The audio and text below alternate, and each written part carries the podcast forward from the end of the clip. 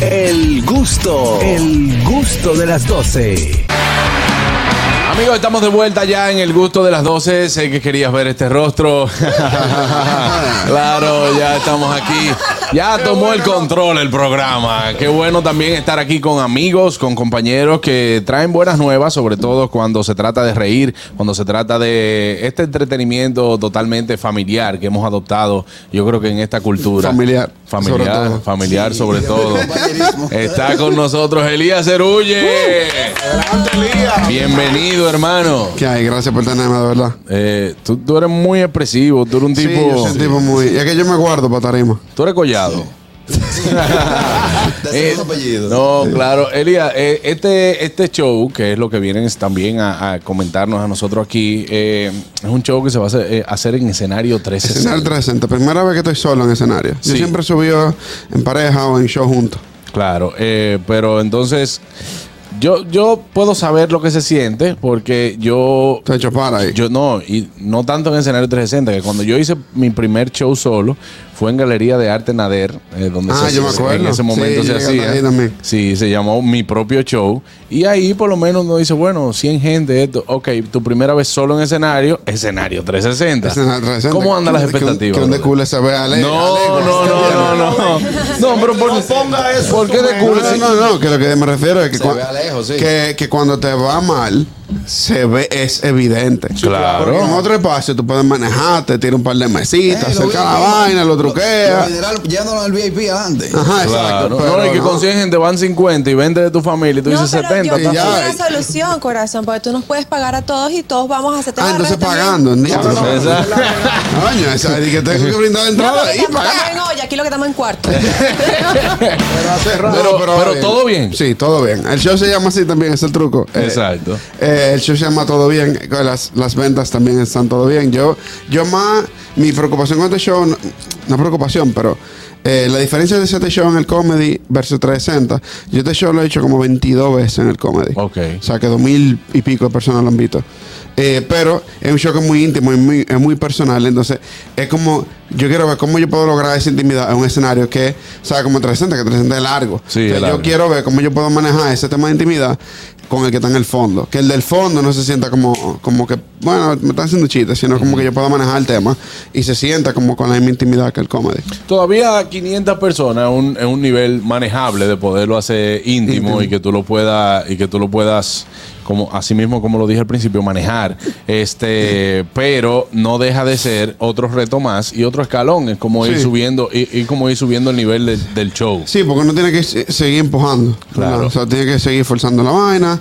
O sea, ya yo sé que yo puedo hacer un show en el comedy y yo, digo, hice ese show veintitantas veces y es como que, bueno, ¿qué yo puedo hacer ahora? Entonces, la idea es como que, por ejemplo, con este, es muy de experimentar cómo es ese show en una tarima más grande. Voy a joder con luces, con temas de cómo usar la luz integrada en el show. Para entonces el año que viene, eh, puedo apuntar para grabarlo. Mi, mi misión es grabarlo como full pro. tiene audiovisual el show o algo así No, no, no estoy manejando de visuales. Más es tema literalmente de, del juego de luces, de cómo incluir las luces en la narrativa del show. Porque el show va siendo personal. Entonces, cómo yo uso las luces para comunicarle eso a la gente sin tener que estar de que, ah, mira, este es el momento de.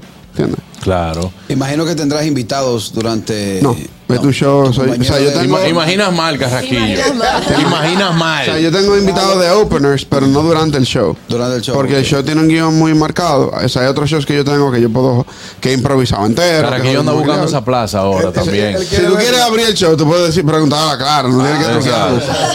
Claro, no, y que me, me abrió un show en Nueva York, le fue muy bien. Oye, bien. Claro, Nice. además que. No fue que me sacaron una pistola, pero. Sí, sí, sí. No, y tuve, ¿En serio? que, tuve que mandarlo a bajar, duró un minuto y medio.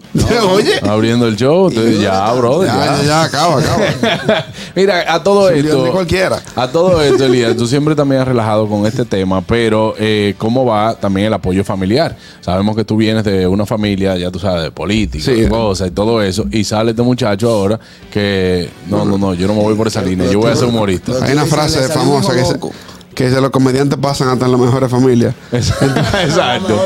Entonces, eh, bien, o sea, al principio siempre estaban como que, como que dejándome como con el hobby ese, de que bueno, déjame ver qué es lo que él va a hacer. Porque hace mil años. Cuando yo comencé, tú sabías que yo comencé. Y, y vieron que tú vas en serio. Y entonces ya cuando yo digo, bueno, tengo cuatro años, ya estoy trabajando lo full, tenía, tenía mi empleo cuando eso y estaba doblando mis ingresos con la comedia, ellos veían como que, ah, bueno, él está puesto. Y Claro. entonces yo creo que el primer obstáculo para una carrera artística es la familia. Y de buena forma, o sea, como que si tú no superas el bullying de tu familia para tú querer ser artista, tú no vas a superar el bullying de la gente. No, y yo soy, yo soy fiel testigo, señores, de que este joven que ustedes ven ahí eh, tiene algo envidiable. O sea, yo te lo digo porque yo decía, wow, yo no hago eso. Eh, yo lo veía sentado en Candem, afuera, en el, en el, en el pasillo de Candem, con una macota desarrollando contenido nuevo, o sea, escribiendo cosas nuevas. sí.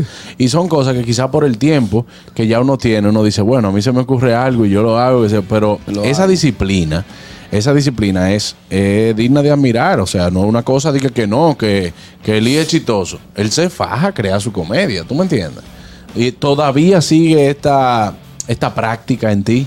Sí, o sea, ha cambiado porque yo tengo, voy para nueve años haciendo comedia. Entonces antes yo era muy de escribir todo siempre, cada vez.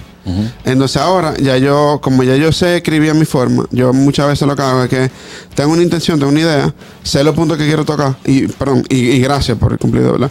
Eh, y entonces lo que hago es que con esa intención le voy y subo a tarima. Por ejemplo, ayer había Noche Cruel en el comedy.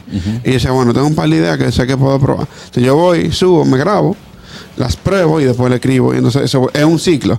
Porque tú escribes, prueba, escribes, prueba. Hasta que la vaina se convierte en una vaina que te diga, bueno, aquí hay algo construido y real. ¿Y los escribes en base a tus experiencias o cosas que ves en las otras gente o que te lo cuentan? ¿Cómo Bueno, lo haces? De, de todo, o sea, por ejemplo, hay cosas que yo simplemente son experiencias personales, que dije, bueno, voy a hablar de, de mis relaciones en las que he estado y hablo de eso, o hablo de un tema que digo, oye, ¿tú te imaginas lo que fuera? Por ejemplo, una de las ideas que más me interesó ayer eh, probar fue, ¿tú te imaginas lo incómodo que debe ser salir con alguien que su última relación no fue que terminó, sino que su pareja se murió? Wow. que su ex se murió, que el último novio se murió salvándola de una guagua. O sea, ¿cómo tú te comparas contra un ex que murió un héroe? ¿Tú entiendes? Sí, Entonces está fuerte eso. sí. Tú nunca vas a dar la talla. No, no, y siempre, Jamás. y siempre te lo van a recordar. El Y tú no puedes ponerte celoso cuando te lo mira, recuerdan. Brendan nunca hubiera hecho eso. Y que bueno, se lo llevó una onza, pero.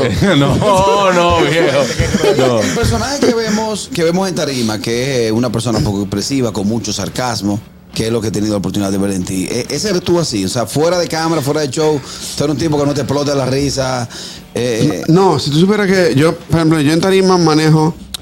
Yo, yo siento que yo soy muy diferente como yo soy en tarima, como yo soy en la vida real. Yo siento que en tarima, y, y Juan Carlos puede, puede también aclararlo, eh, tú eres una versión como mucho más condensada de quien tú eres. O sea, tú eres una versión que no puede existir 24/7 porque es que esa versión es insostenible. O sea, yo en tarima soy eh, mucho más, o sea, yo jodo más, yo le hago mucho más bullying a la gente, yo respondo mucho más rápido, puedo ser hasta más hostil en mi, en mi respuesta de lo que yo sería en un tú a tú. Eh, Hay, que- hay sumarle el factor adrenalina de la tarima, adrenalina de la señores. tarima. No es otra. O sea, hay gente que me conoce bien que me dice, tú te, tú te transformas en una tarima. Y no es que tú te transformas, es que tú estás. Ese eres, ese tu otro yo que realmente reacciona diferente según a, a como tú te estés Es la versión concentrado tuya. O sea, que está ahí a millón. Exacto. Y después que pasa una hora, dos horas en tarima, tú vas de ahí drenado. O sea, tú vas de ahí. Dos horas en tarima. O sea, yo, por ejemplo, hice un show con Starling de dos horas y hice uno de una y media los otros días con Pio, que improvisado. Que eso fue, subimos sin, sin guion ni nada, la gente simplemente nos dan papelito Y le dan pa' hacemos allá. un show de hora, hora y eso. algo. Eso está. Eso Ese está heavy. Eso Ese está- es heavy. está perísimo. Pero para ese, ese es- pero no me dé el wiki que me dio este. que No, puedo. Caraquillo se termina chupando la lengua el solo. sí.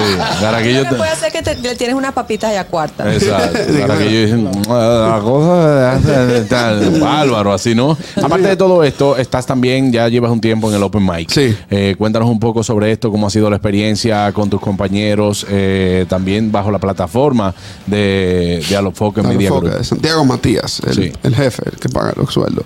Eh, ha sido una experiencia muy interesante. Yo realmente nunca tuve radio más que de invitado. Entonces ha sido muy diferente. Él está ahí como constantemente. Eh, preocuparse por el contenido diario y querer dar la talla todos los días. Que cuando tú tienes un show Oyeron, mensual, oyeron, muchachos. Preocuparse por el contenido diario y querer dar la talla Pero todos los que yo estoy días. enfocado ¿Cómo- en dar la talla todos los días. Cada vez vería más gordo. No, no, no. Yo, es la talla, la próxima talla que él quiere dar. próxima talla. Claro. de quién quiere. Exacto. Eh, pero ha sido muy interesante porque, como te digo, no tengo experiencia de radio. eh, mi- inclusive mi dicción es pobre. O sea, entonces yo he tenido que también tener eso en cuenta. Como que a veces que yo hablo digo, y como que, ok, eso no funciona ni para tarima ni para radio. Entonces son cosas que tengo que cuidar. Eh, pero ha sido una experiencia muy interesante. Yo creo que lo que yo, yo más le agradezco al Open Mic, que estoy ahí con Miguel de la Cruz, estoy con el Pio, y estoy con Starling y Randy de en Off.